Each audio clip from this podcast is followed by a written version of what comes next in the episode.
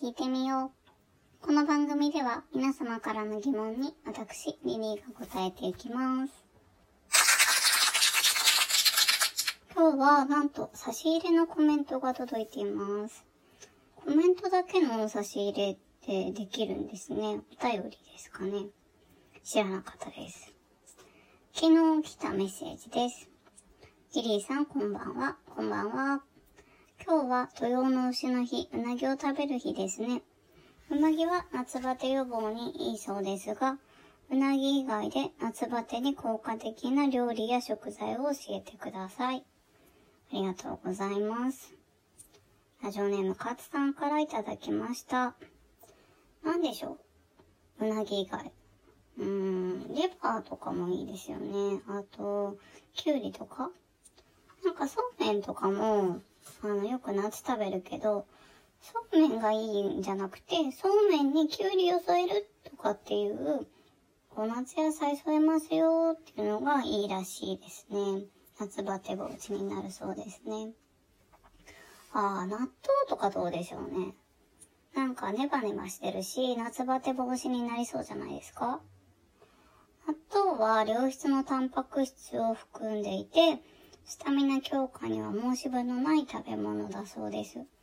含まれるビタミン B 群が暑さから来る体力の低下っていうのを防いでくれたりですとか、リシチンやミネラルが入ってるんですけど、それが弱った体にパワーをつけて、んで、夏バテ防止によく効くそうです。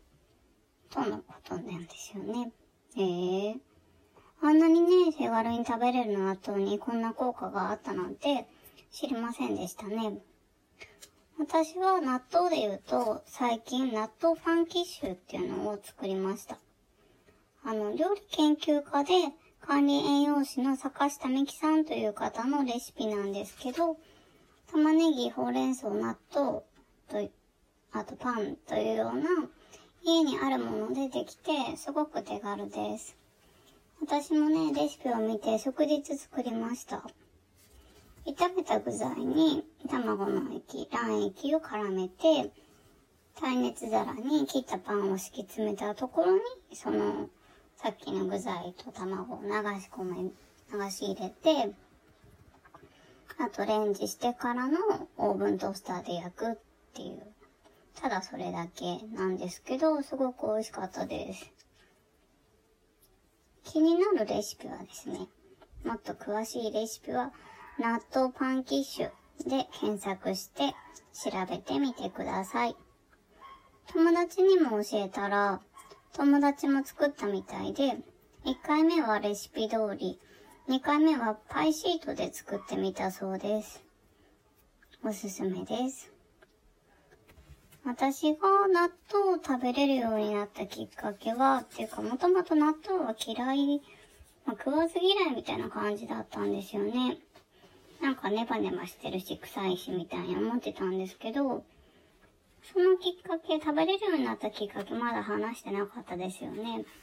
あの、学生の頃アルバイト、まあ、食べ物屋さんでアルバイトしてたんですけど、そしたら夕方こう、開店前にまかないが出るんですけど、その時に納豆がなんかで出たんですよね。納豆となんかとかだとはもちろん思うんですけど、で、やばいなと思って、私納豆食べれないんだけどな、どうしようって思ったんだけど、でも食べたことないなんてもう言えないし、二十歳超えてましたからね、納豆食べたことないですなんて言えないなと思って、しょうがないから、まあ食べようって決めたんですよね。で、まあ先輩と一緒に食べてたので、ちょっとこう調理場の裏とかで食べてたので、あの、先輩が納豆の蓋開けて、混ぜてっていうのをやってたから、あ、じゃあ私もそれに合わせて先輩を見よう見まねで、私も納豆を蓋開けて、混ぜて、でいつ、いつこのタレみたいの入れるんだろうとか思いながら、見よう見まねでなんとか食べた思い出がありますね。案外食べてみたら、これ結構いけるかもって思って、全然、あの、苦にならなくて、それ以来結構食べてます、納豆。あの、ちなみに、あの、それでもまだなんか、ごく小粒っていうか、引き割り？あれはちょっとまだ苦手です。なんか、私の大粒の方がいいなって思っちゃう。大粒とか中粒とか。うん。あの、ミスニセコっていう納豆があるんですけど、それが今のところ私の口に合ってるかな。そんなにね、あの、普通の値段の納豆なんですけど、でもなんかすごく、タレとかも美味しいし、うん。私は納豆にはタレ以外はあんまり、なんか、一緒に入れたりとかはしないですね。結構塩入れるとか砂糖入れるとかなんか海苔とかなんとかとかってある人いると思うんですけど、私はそこについてたものを入れて、あとは何もしないです。あと、納豆をトマトにかけて食べるのも好きですね。トマト。なんか、いつだか菊川玲ちゃんがテレビで言ってて、それでなんか、その、頭の良さにあやかってうちでも食べるようになったんですけど、えー、本当にね、気楽に栄養を取れるので、まあ、いいですよね。ぜひね、この夏は、あの、皆さんも納豆を食べて、夏バテ防止をしてほしいです。ちなみになんか聞いたところ夜に食べるのがいいそうですよ。勝さん、参考になったでしょうか？ぜひね、またお便りください。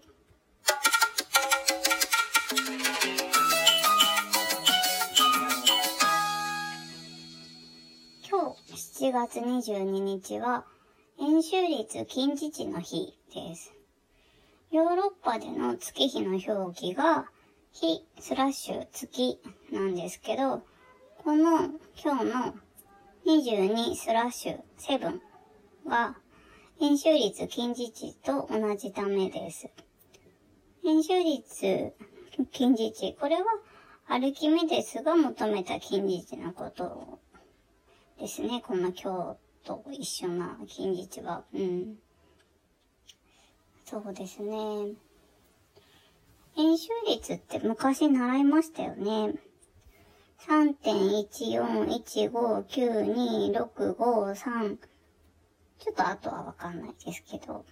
まあ、いわゆるパイですね。うん。もっとも私は高校卒業してから全然使ってないです。皆さんはね、あの、どっかで使っているのでしょうか？計算したりとかね。あの、理系の方とかだったら使うのかもしれません。この演習率の日っていうのは、3月14日に別にあるみたいだし、さっき言った近似値の日っていうのも、今日以外にもまた別にもあるそうです。うん。なんか演習率っていうのを調べて今ネットで見てたら、語呂で覚える方法もあるんですね。あの、何万桁とかも覚えた人もいるみたいですよ。気になる方は、ウィキペディアを見てくださいね。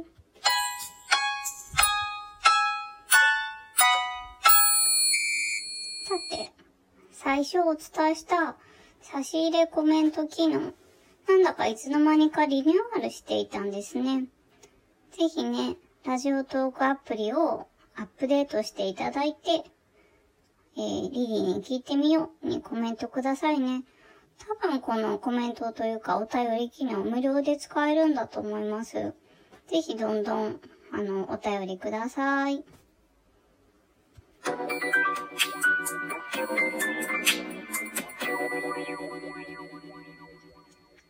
そろそろお別れの時間が近づいてきました。リリーに聞いてみよう。この番組では皆様からの質問を募集しています。どんな質問でも結構です。人生のこと、恋愛のこと、仕事のこと、ペットのこと、何でも大丈夫です。えーえー、さっきお伝えしたコメント機能、お便り機能からいただいてもいいですし、えー、Twitter のダイレクトメール、質問箱などからお寄せください。お待ちしています。次回もお楽しみに。See you!